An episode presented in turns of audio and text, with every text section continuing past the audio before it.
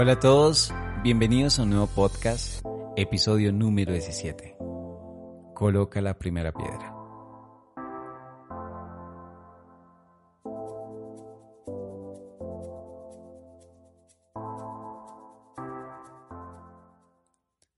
Hola, una vez más y bienvenidos a No es cuestión de palabras, este podcast con temas que seguro te harán pensar.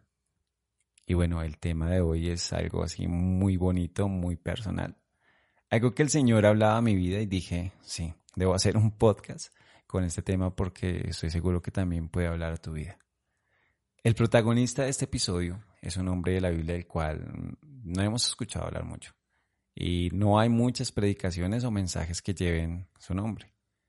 Pero en serio he aprendido muchísimo sobre la vida de este hombre y lo que el Señor hizo a través de él. Este hombre se llama Zorobabel. El nombre de Zorobabel significa semilla de Babilonia. Este fue un hombre que no nació en Israel, pero vendría a ser gobernador de este pueblo de Dios. Y con una tarea demasiado importante para el futuro de toda una nación. Israel se encontraba subyugada en Persia y llevaba ya bastantes años eh, en una tierra como forasteros. Y luego el Señor puso en el corazón del rey Ciro que dejara volver al pueblo de Dios eh, a Jerusalén y a poder reconstruir el templo y pues como tal una nación. Todos hemos escuchado de la gran hazaña de Nehemías el copero, ¿cierto? Sí. Eh, que lideró la reconstrucción de la muralla de Jerusalén en 52 días. Sí, tiempo récord. Pero de Zorobabel no hemos escuchado mucho. Y Zorobabel fue una persona tan importante. Eh, él fue el encargado de llevar al pueblo del Señor a este lugar que iban a reconstruir. Sería el encargado de llevar a 50 mil personas por un camino eh, de 1.600 kilómetros, eh, casi cuatro meses de viaje Ahora imaginémonos cómo tuvo que hacer Zorobabel para organizar esta, esta, esta gran hazaña, sí, porque tuvo que llevar a tantísimas personas de un lugar a otro a gran distancia, eh, teniendo en cuenta que tenía que mirar la parte de salubridad, eh, pues manejar personas no es fácil. Eh, Zorobabel era una persona muy organizada. Era una persona que entendía que Dios había encomendado esa tarea a través del rey Ciro a su vida. Y él quería hacer lo mejor posible. Pero, ¿quién es Zorobabel? Zorobabel eh, es un descendiente del linaje de David.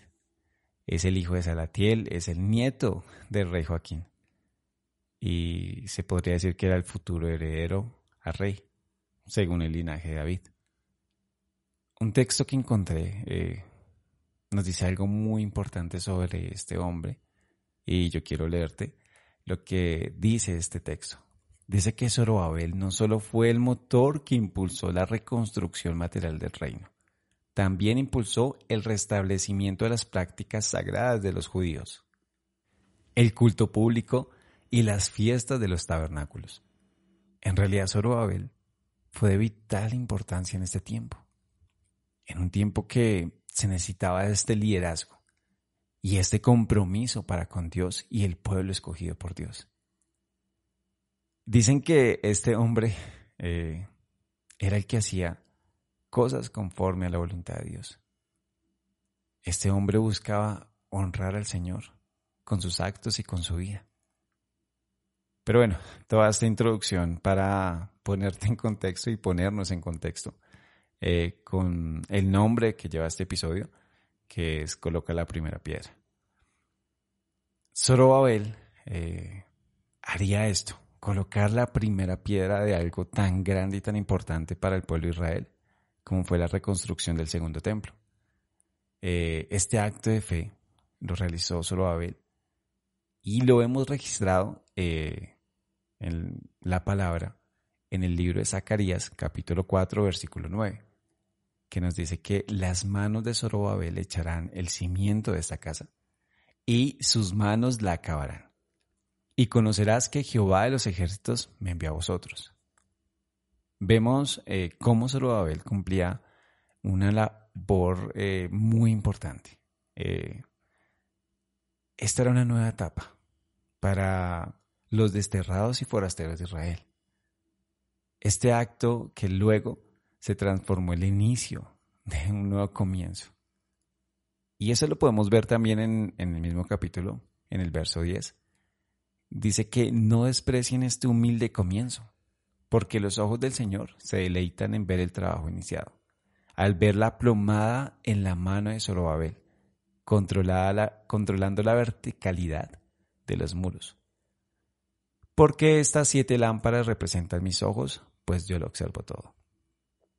Eh, Zorobabel eh, sostenía en su mano una plomada. Eh, me di a la tarea de averiguar qué era esto porque no, la verdad no sabía. Y la plomada es un utensilio hecho de plomo, utilizado en la construcción para medir la verticalidad de un muro. Eh, esto tiene gran importancia, ya que si un muro no se le realiza este proceso, puede ser posible eh, que colapse la estructura por la disminución de su resistencia. Eh, esto quiere decir que el acto de la plomada, eh, de medir la verticalidad de un muro, es demasiado importante, aunque sea muy sencillo. muy básico, entre comillas, con todo lo que significa construir un templo.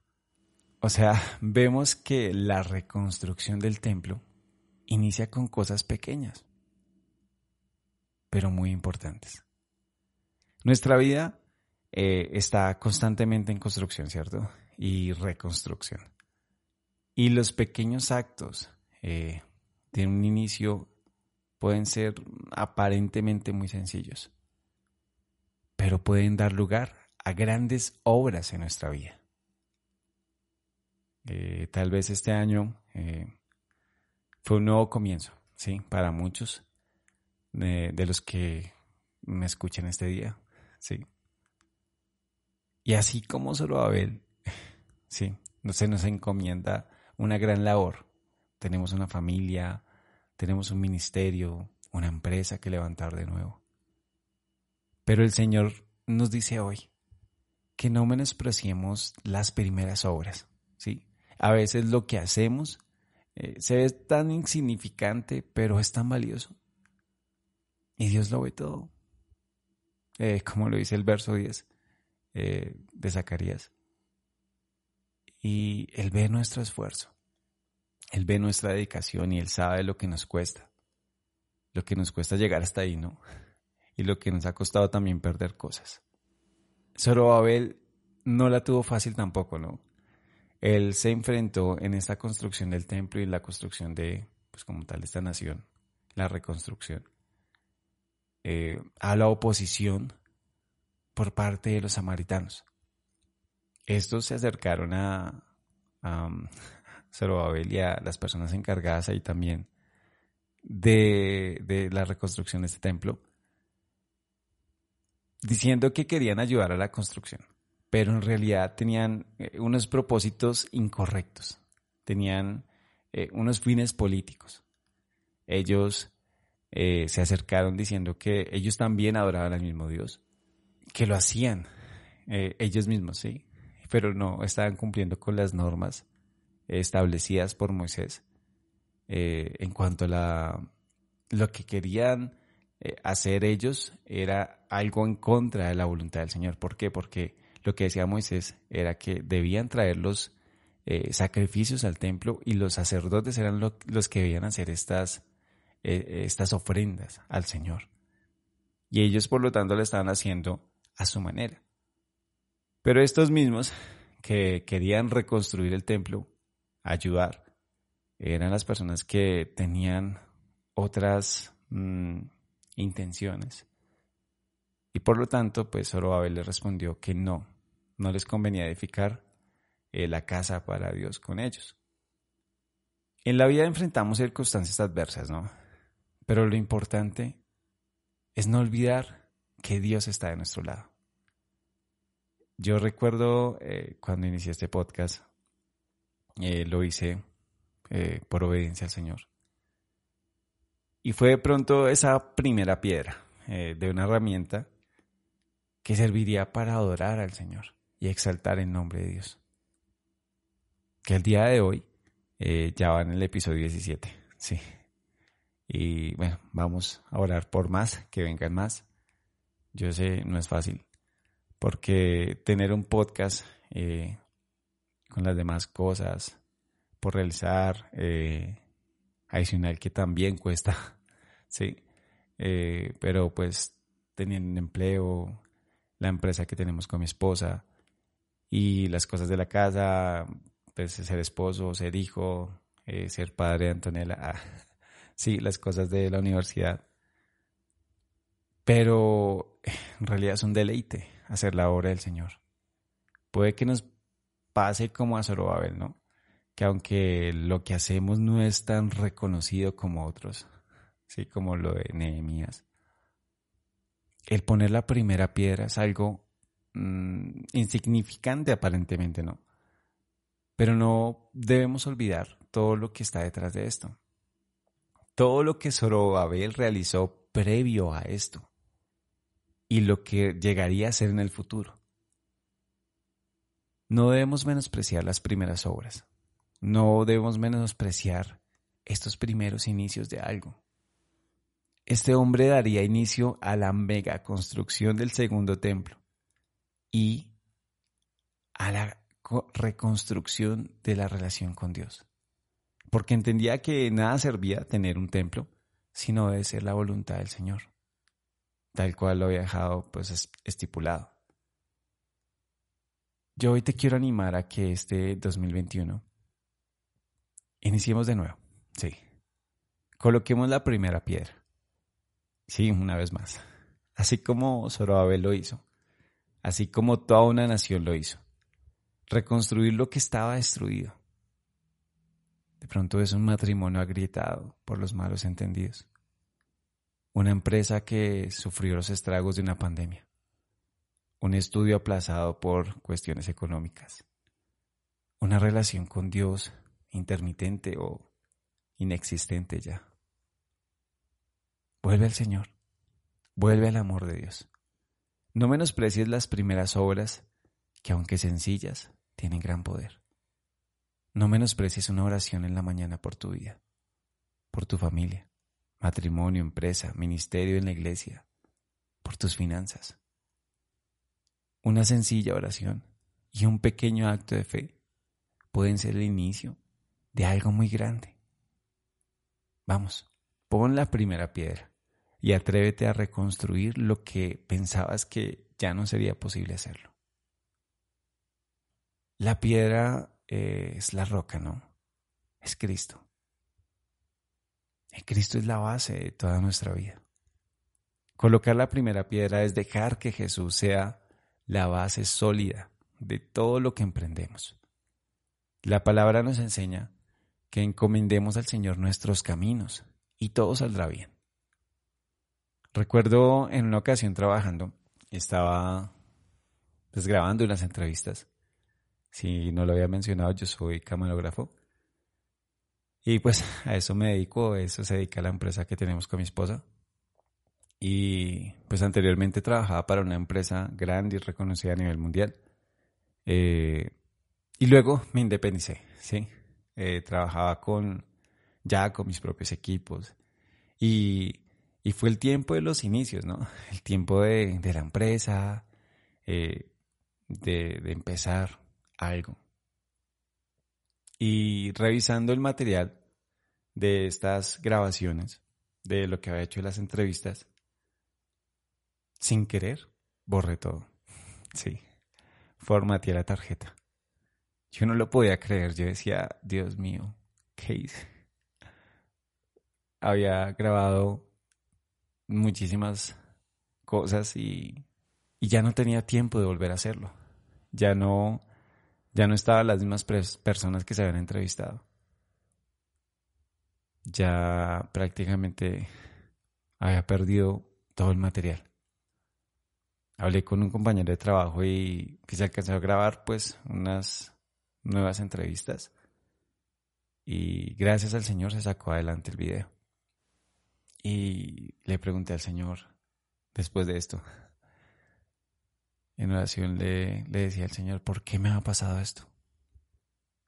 Eh, ya que pues estaba iniciando, sí, y era muy difícil pues saber que habías perdido todo el material de, algo que estabas grabando y que pues prácticamente ya te habías lanzado a ser independiente. Y me sentía un poco frustrado.